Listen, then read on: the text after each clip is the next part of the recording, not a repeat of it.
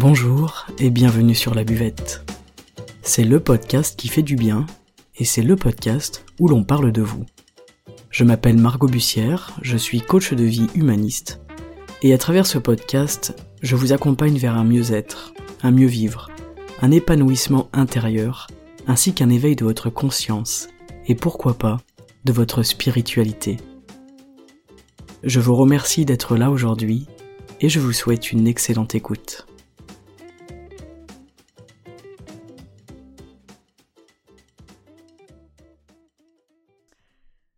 Salut les amis, salut les petits loups et les petites louves. Bienvenue pour un nouvel épisode aujourd'hui. La semaine dernière, je n'ai pas fait d'épisode puisque j'étais malade, tout simplement. Voilà, vous le savez, pour ceux qui me suivent sur les réseaux, j'enregistre les podcasts le vendredi. C'est vraiment la journée dédiée au podcast et puis vendredi dernier, eh bien, j'ai commencé la journée en étant très malade et euh, eh bien je n'ai pas pu rédiger ni enregistrer le podcast. Donc euh, bah, désolé pour ceux qui attendent chaque semaine l'épisode, mais euh, ça va un petit peu mieux aujourd'hui et je vous ai préparé un épisode sur l'angoisse. Donc pourquoi l'angoisse? Parce que déjà je trouve que c'est un une émotion qu'on retrouve beaucoup en ce moment. Je vois beaucoup de personnes angoissées. Et moi-même, je suis euh, sujette quand même à l'angoisse, et en ce moment tout particulièrement. Donc je me suis dit, allez, on va parler de quelque chose euh, que je connais bien, que je vis au quotidien, et puis qui va certainement parler aussi euh, à pas mal de monde, puisqu'on a tous connu dans notre vie au moins une fois euh, des périodes d'angoisse, et c'est toujours intéressant de comprendre qu'est-ce que c'est l'angoisse, d'où ça vient, et puis surtout, ben, de connaître peut-être des petits moyens d'action, comment faire pour gérer l'angoisse, pour l'apaiser, diminuer les angoisses, etc. Je vais vous en parler d'un point de vue de la médecine chinoise, évidemment. Euh, donc, en médecine chinoise, on a cinq émotions. On a la colère, la joie, la tristesse, la peur et le ressassement. Et ensuite, on a ce qu'on appelle les émotions pathologiques. En fait, ce sont des émotions qui sont tout simplement la combinaison, ou les combinaisons, de ces cinq émotions de base. Et donc, ça va créer évidemment des troubles dans l'organisme. Et c'est toujours euh, intéressant de comprendre, par exemple pour l'angoisse, que c'est une combinaison de plusieurs émotions. De toute façon, pour gérer quelque chose, l'accepter euh, et l'apaiser, on est obligé de passer par la compréhension. Donc, pour moi, c'est vraiment intéressant de vous expliquer, selon la médecine chinoise, d'où ça vient l'angoisse, qu'est-ce que c'est. Donc l'angoisse, ça s'appelle kun, euh, en chinois c'est K-U-N, et on nous dit comme image que l'angoisse c'est l'arbre entouré par un mur, et je trouve que c'est une image intéressante. Dans l'angoisse, on a donc un mélange de trois choses. On a la stagnation du chi du foie, donc le chi c'est l'énergie, on a une stagnation d'énergie au niveau du foie, on a une déficience du rein et une déficience de la rate. Donc au niveau émotionnel, ça se traduit par quoi? Eh bien par de la peur, du souci, du ressassement et un blocage. La stagnation, c'est le blocage, évidemment. Euh, la peur, elle est rattachée au rein, et le souci et le ressassement, c'est rattaché à la rate. On a donc déjà trois choses qui se mélangent, et c'est trois choses qui sont quand même importantes. Importantes dans le sens où c'est pas rien. C'est pas rien la peur, le souci, le ressassement et un blocage en plus. Tout ça, ça fait l'angoisse. Et ce blocage-là, général, il va générer de la chaleur interne. Donc, c'est ce qui va conduire par exemple à de la colère ou à de la violence. Mais tout ça fait que l'angoisse, elle peut se traduire par de nombreux symptômes, en fonction des proportions qu'elle prend, euh, et en fonction de quel organe est plus touché. D'un point de vue de la médecine chinoise, évidemment. Alors, dans les manifestations, on a plein de choses. On n'est pas tous impactés pareil par l'angoisse, hein. on va avoir des choses, on va dire classiques, ça veut dire euh, souvent on va avoir mal au ventre, hein. on va avoir des douleurs digestives, mal à l'estomac, mal aux intestins, il y a des personnes qui vont être peut-être constipées, d'autres qui vont à l'inverse euh, avoir des diarrhées, etc. Ça peut nous bloquer l'appétit. Des fois on n'a plus rien qui passe quand on est angoissé, on, a l'impression que c'est bloqué. On peut rien avaler, mais pour d'autres personnes ça va être l'inverse, par exemple ça va être une forte envie de manger et souvent on a envie de manger du sucre. Je me trouve dans le deuxième cas, c'est-à-dire que quand je vis des périodes d'angoisse, j'ai très envie de manger et j'ai envie de manger du sucre. Donc en ce moment, je suis dans le challenge sans sucre. Je vous avoue que c'est extrêmement compliqué parce que je, je suis très angoissé en ce moment. Mais c'est intéressant du coup de comprendre. Ok, pourquoi est-ce que j'arrive pas euh, à faire mon challenge sans sucre? Ok, je comprends que ça vient de l'angoisse, etc. Il y a des personnes pour qui, à l'inverse, vraiment, ça coupe l'appétit. Moi, ça va être plutôt la contrariété qui va me couper l'appétit, par exemple on fonctionne pas tous pareil. Mais bon, ça peut aussi nous conduire à des nausées, à des vomissements, etc., des brûlures d'estomac. En tout cas, ce qui est intéressant, c'est que la première sphère qui est touchée, par rapport à l'angoisse, c'est vraiment la sphère digestive. Mais ça peut aussi aller plus loin, ça peut générer des difficultés respiratoires. Des fois, on a une espèce d'oppression thoracique, l'oppression de la poitrine, on a l'impression qu'on n'arrive plus à respirer. Parce qu'en fait, ça bloque le diaphragme. Ça peut même faire mal au diaphragme, ça peut euh, engendrer des palpitations, ça peut aussi créer de l'insomnie. Moi, je suis très sujette à l'insomnie quand je suis angoissée, peut-être que c'est le cas aussi pour vous. Ça peut générer de l'irritabilité, de l'agoraphobie, de la claustrophobie, bref, en fait, ça peut générer aussi beaucoup de phobies. Ça aussi, c'est intéressant. Quand on est angoissé, souvent, on a du mal à expliquer ce qu'il se passe, on a du mal à définir le mal-être. Et je trouve que c'est euh, assez frustrant, et ça peut même renforcer notre mal-être, parce qu'on ne sait pas vraiment ce qui se passe. On ne sait pas exactement ce qu'on a, on ne sait pas exactement d'où ça vient. Et donc on comprend que plus il y aura d'organes touchés, entre les reins, la rate, etc., ce que je vous ai dit au début, et plus il y aura de symptômes, et donc plus il va être difficile de comprendre ce qui se passe vraiment. Et en fait, on fait difficilement le lien, parfois, hein, entre toutes ces choses. On a une multitude de symptômes qui vont noyer finalement l'origine de l'angoisse. Donc qu'est-ce que nous dit la médecine chinoise face à l'angoisse? Eh bien nous dit que quand on est dans cette situation d'angoisse, il y a deux axes sur lesquels on peut travailler. Le premier axe, ça va être de soulager le corps, hein, de soulager vraiment ces symptômes physiques qui sont réels, ces symptômes-là. Et ça, c'est un point très important parce qu'en fait, si on soulage pas le corps, on ne peut pas se détendre. Et si on ne se détend pas, on ne va pas pouvoir agir sur l'angoisse. Vous avez peut-être déjà remarqué quand vous avez des palpitations par exemple, où le souffle court, ça va venir aggraver notre angoisse. Et si on arrive à calmer ça, ça va déjà un petit peu mieux. Donc la première approche, elle est vraiment physique, elle est toute bête, mais les symptômes physiques, ils sont vraiment réels. Donc on va essayer de soulager ça. On va essayer vraiment de détendre le corps physiquement.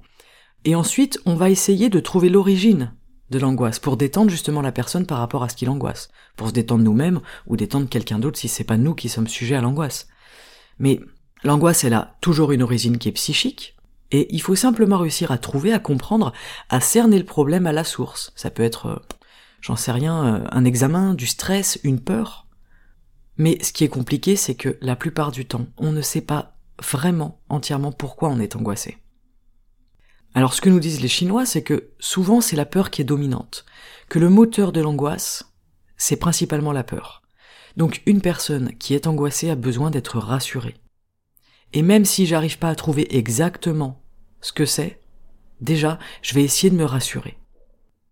Donc même si c'est pas facilement identifiable, je vais essayer de me rassurer, je vais essayer en fait de comprendre que c'est un schéma de peur. Si c'est moi qui suis angoissé, bah écoutez, je vais essayer de me rassurer moi-même. Si c'est quelqu'un d'autre qui est angoissé, je vais essayer de rassurer la personne.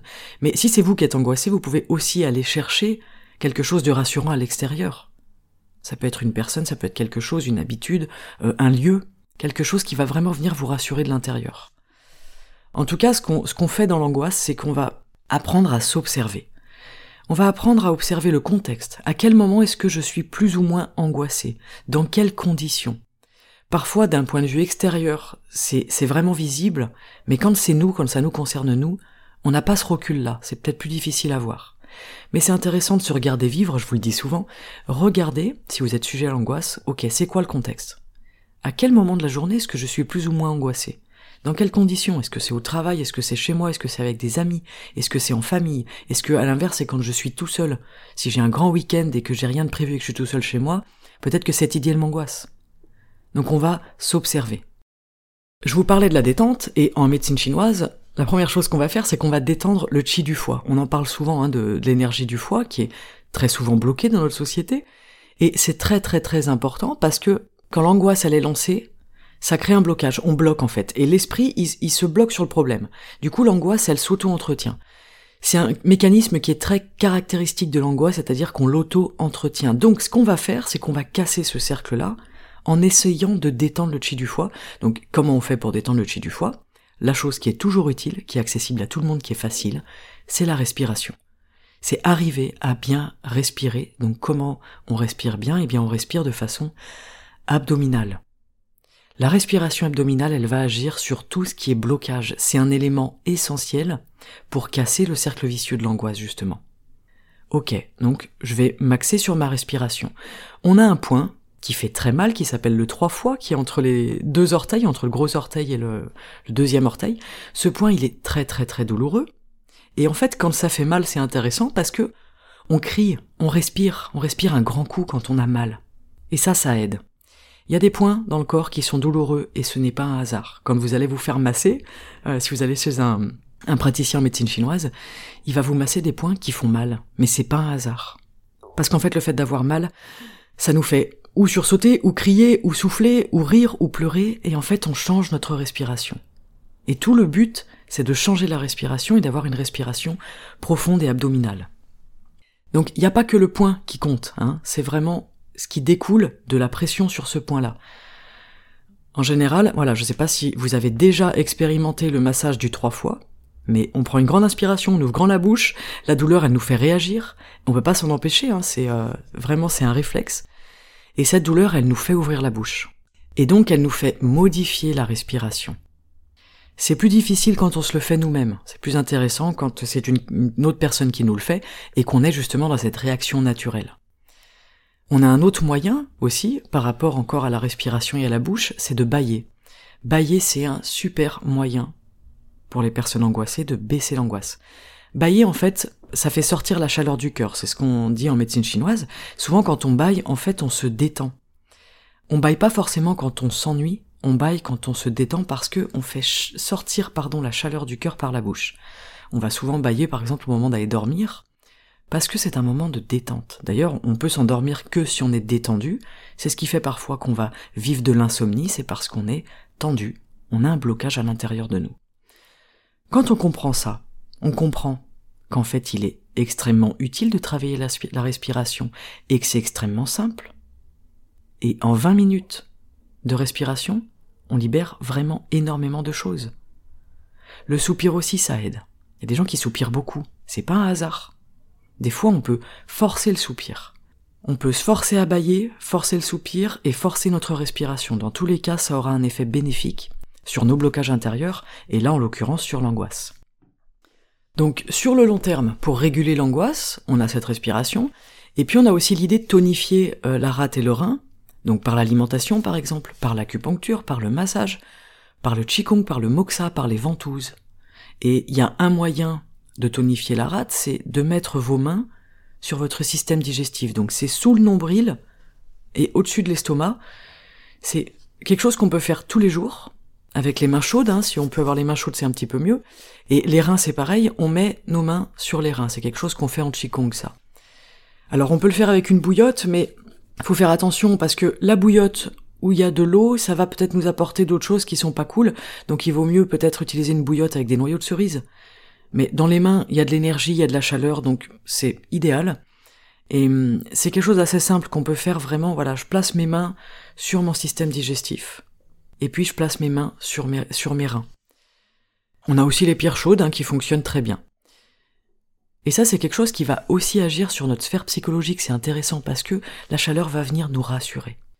Il faut bien comprendre qu'une personne angoissée, elle peut s'angoisser pour n'importe quoi, pour une toute petite peur, pour pas grand chose, entre guillemets. Et en fait, c'est souvent basé sur une peur, on va se faire des films, on va se faire des projections, on va se construire des scénarios, c'est vraiment ça l'angoisse. On se construit quelque chose à partir de rien. On est des vrais bâtisseurs en fait, nous les angoissés. Mais ça va se baser sur des peurs, la peur de ne pas être aimé, la peur d'être rejeté.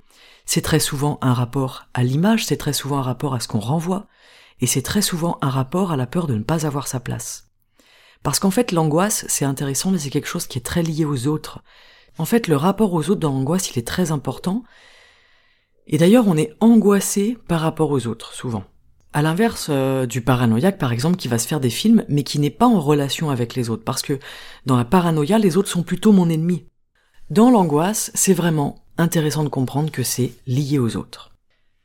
Donc, il y a des personnes qui ont des angoisses très fortes, mais à la limite, c'est pas plus mal parce que c'est plus simple à identifier. Alors que les angoisses plus faibles, elles peuvent passer sous le radar, elles sont dures à déceler, elles sont dures à soigner, et du coup, on peut se les traîner pendant beaucoup plus longtemps. Donc regardez aussi, ok, c'est quoi mon niveau d'angoisse? Est-ce que j'ai des angoisses qui sont très fortes ou est-ce que j'ai des petites angoisses qui traînent depuis des années et que du coup j'arrive pas forcément à identifier? C'est pour ça que arriver à comprendre l'angoisse, à comprendre d'où elle vient, c'est vraiment intéressant. Et la base, ce sera toujours de respirer, peu importe l'angoisse, peu importe la source de l'angoisse. Et vraiment, l'angoisse, elle vient souvent d'une toute petite chose et puis ensuite elle grandit. Donc par la respiration, on revient à quelque chose de plus simple. Et c'est un moyen d'arriver à gérer l'angoisse et d'arriver à voir son origine. Ce qui caractérise l'angoisse, justement, c'est qu'on n'arrive pas à identifier d'où elle vient. On n'arrive pas à identifier son origine. Et c'est angoissant. C'est vraiment un cercle vicieux, c'est le serpent qui se mord la queue. Hein. Et quand on se calme, quand on vraiment on arrive à calmer l'intérieur, on comprend et on y voit un peu plus clair. Et le jour où je réussis à faire ça, ça va nourrir quelque chose en moi qui est positif. Je vais comprendre que j'ai des moyens de gérer cette angoisse, que cette angoisse elle est complètement disproportionnée, et quand j'intègre ça vraiment à l'intérieur de moi, j'ai déjà fait un énorme progrès. Et j'ai déjà agi sur cette angoisse, j'ai diminué l'angoisse sur le long terme. C'est très intéressant. Et à court terme, l'angoisse, c'est quelque chose qui nous enferme. C'est un enfermement. Donc qu'est-ce qu'on va faire pour contrer et agir sur cette angoisse et sur cet enfermement? On va passer par le mouvement. Je vais changer des choses. C'est tout bête, mais c'est hyper important.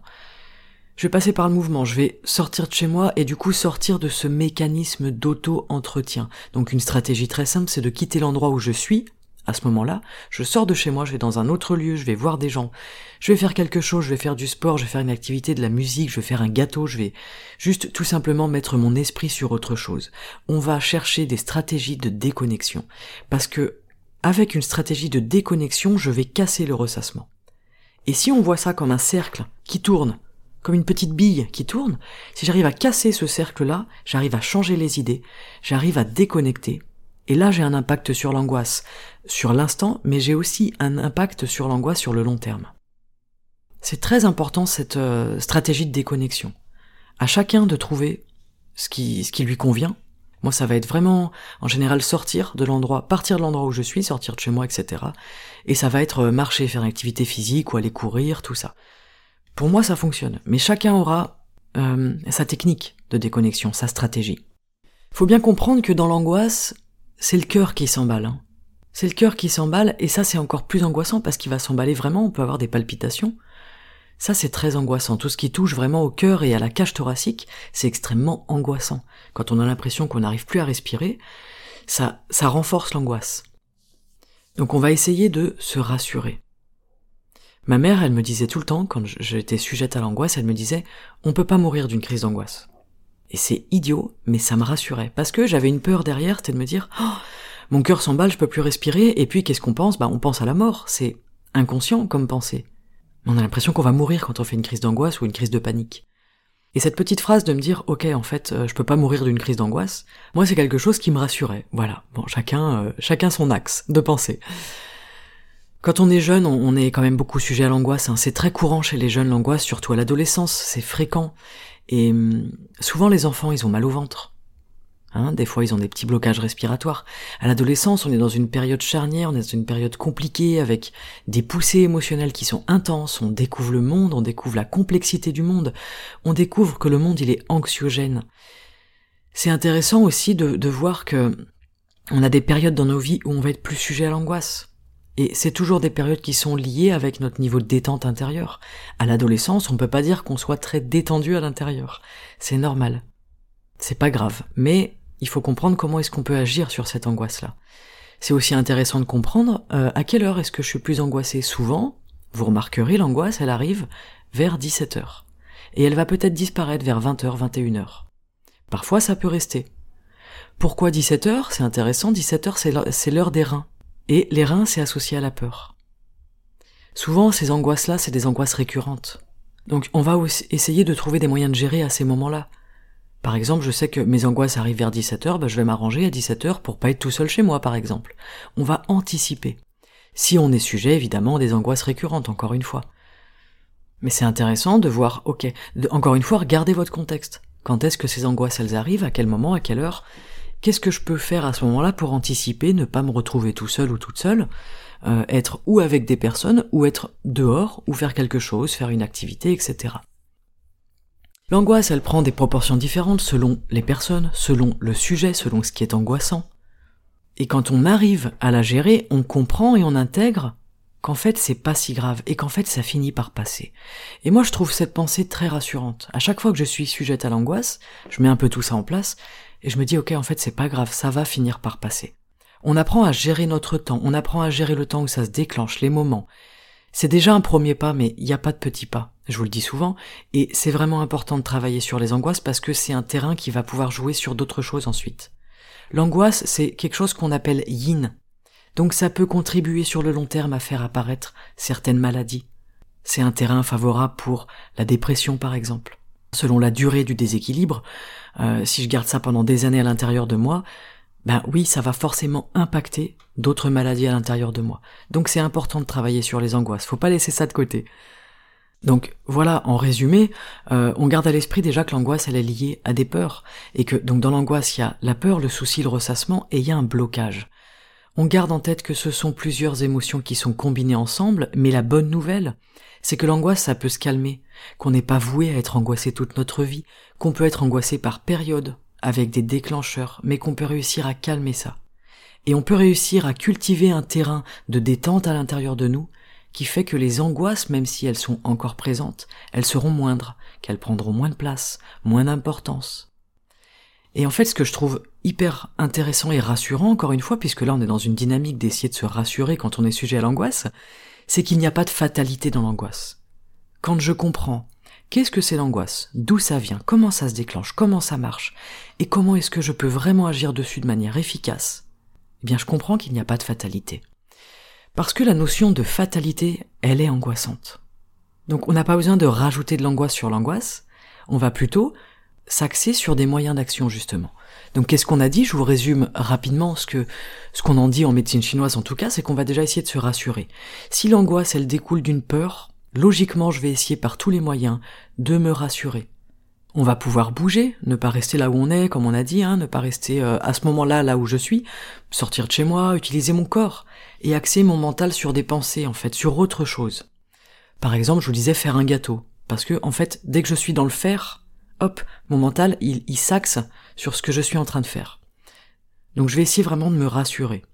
Chacun aura ses moyens de se rassurer. Moi, je vous ai dit, euh, c'est des choses vraiment qui peuvent vous paraître complètement idiotes, mais je vais me rassurer en me disant, ok, Margot, en fait, euh, on meurt pas d'une crise d'angoisse. Ok, bon déjà, ça me rassure.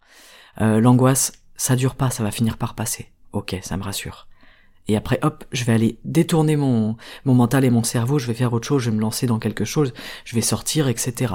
Ça nous amène euh, au deuxième point qui va être bouger physiquement, parce que ça nous fait respirer. C'est vraiment le deuxième point essentiel, c'est la respiration. Il m'est déjà arrivé de faire faire des hum, jumping jacks, je sais pas si vous voyez ce que c'est, c'est quand on saute, euh, qu'on bouge nos bras et nos jambes. Faire faire ça à une amie qui était en crise d'angoisse, et qui arrivait plus à respirer, on était en voiture, elle a vraiment pris une crise d'angoisse, je savais pas quoi faire, hop, je me suis arrêté, on est sorti de la voiture, on a fait des jumping jacks ensemble.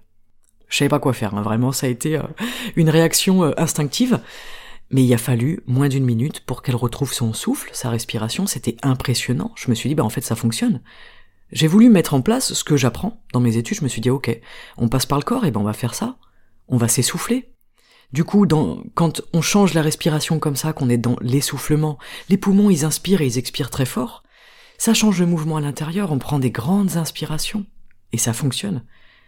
Et personnellement, quand je suis angoissé, je le fais, je vais marcher ou je vais courir. Et le fait de m'activer physiquement, à tous les coups, ça calme l'angoisse qui est présente à ce moment-là, parce que on se met en mouvement. C'est des choses qui sont toutes bêtes, mais qui sont faciles à faire. Je sors de chez moi, je vais marcher 20 minutes. C'est rien du tout et pourtant ça a un impact énorme. Dans cette logique de respiration, qu'est-ce qu'on cherche à faire? On cherche à se détendre, c'est notre troisième point. Je cherche à me détendre profondément de l'intérieur. C'est ce qu'on retrouve avec le bâillement, qui rejoint ce que je vous disais euh, par rapport à la bouche, quand on masse par exemple trois fois, et qu'on se met à respirer, à prendre des grandes inspirations, etc. C'est une vraie détente intérieure. Là, on va agir vraiment sur le blocage. Je vais détendre les blocages. Et en fait, ce qui est intéressant, c'est même quand je ne suis pas angoissé sur l'instant, je vais essayer de cultiver cette détente intérieure. Je vais tout faire dans mon quotidien, chaque jour, pour créer et cultiver cette détente-là, puisque de toute façon, cette détente, elle est à mon service dans tous les cas. Même si je ne suis pas sujet fréquemment à l'angoisse, etc., la détente, elle agit sur tout, sur toutes nos peurs, sur tous nos blocages. Et on se détend avec la respiration, mais aussi du coup avec l'activité, avec la marche par exemple, ou en allant en nature, en étant entouré de personnes avec qui je me sens détendu et en confiance, en se faisant masser aussi, en faisant du qigong, etc. Chacun aura ses moyens de détente, mais cette détente, elle impacte le niveau de stress, elle impacte le niveau de peur qui est présent en nous et qui permet d'éviter justement ces gros moments d'angoisse où là, à ce moment-là, c'est plus compliqué de se détendre. Quand on est dans la crise, entre guillemets, d'angoisse, vraiment à l'apogée de la, de l'angoisse, c'est trop dur de se dire, euh, ok, respire et détends-toi. C'est difficile. D'ailleurs, si quelqu'un vous dit oui, oui, souffle et détends-toi, vous avez qu'une envie, c'est de lui mettre une calotte. dans ces moments-là, on va plutôt euh, agir vite dans voilà ou faire des jumping jacks comme je vous disais où on va aller marcher on va aller courir on va sortir on va agir tout de suite on va pas être là assis chez soi essayer de respirer puisque de toute façon le niveau d'angoisse il est trop élevé mais au quotidien ok ben je vais partir dans l'idée que je vais essayer au quotidien de d'apporter la détente à l'intérieur de moi dans tous les cas c'est bénéfique on n'a rien à perdre à se détendre intérieurement on n'a rien à perdre à respirer avec le ventre, respiration abdominale, hein, et à chercher sa détente profonde. Et puis le quatrième point, bien c'était tonifier la rate, l'appareil digestif, en plaçant nos mains sous notre nombril, on apporte de la chaleur à la rate, et également au niveau des reins pour apporter de la chaleur dans les reins. Ça on peut le faire tous les jours, ça coûte rien, c'est gratuit, c'est facile, tout le monde peut le faire, mais c'est un gros impact sur notre santé, donc je trouvais que c'était intéressant de vous le partager. Voilà pour les quelques moyens d'action, voilà pour le pour l'angoisse. Euh, c'est un sujet qui est, qui est passionnant l'angoisse parce que on est tous sujets à l'angoisse, on l'a tous été une fois dans notre vie. Certains c'est tous les jours, certains vivent dans l'angoisse. Et en fait c'est intéressant de comprendre que c'est pas une fatalité. Ok? C'est pas un état normal entre guillemets, je mets des guillemets invisibles que vous ne voyez pas, dans le sens où euh, c'est tout à fait possible de vivre une vie en fait où on n'est pas angoissé du matin au soir. Et c'est tout à fait possible de vivre une vie où c'est pas le stress et les peurs qui qui conditionnent notre état de santé, notre état mental, qui conditionne nos réactions émotionnelles, etc. Donc je vous remercie pour l'écoute de ce podcast, j'espère que ça vous aura plu, que ça vous aura parlé. Je vous souhaite surtout beaucoup de détente, je vous souhaite de, penser à votre respiration, d'agir sur votre respiration, de renouer peut-être avec cette respiration. Voilà, je vous remercie encore une fois pour votre écoute, je vous souhaite une super journée, un très très bon week-end et je vous dis à la semaine prochaine pour un nouvel épisode. Prenez soin de vous, respirez, détendez-vous et rassurez-vous si besoin. Bonne journée et à très bientôt sur la buvette. Ciao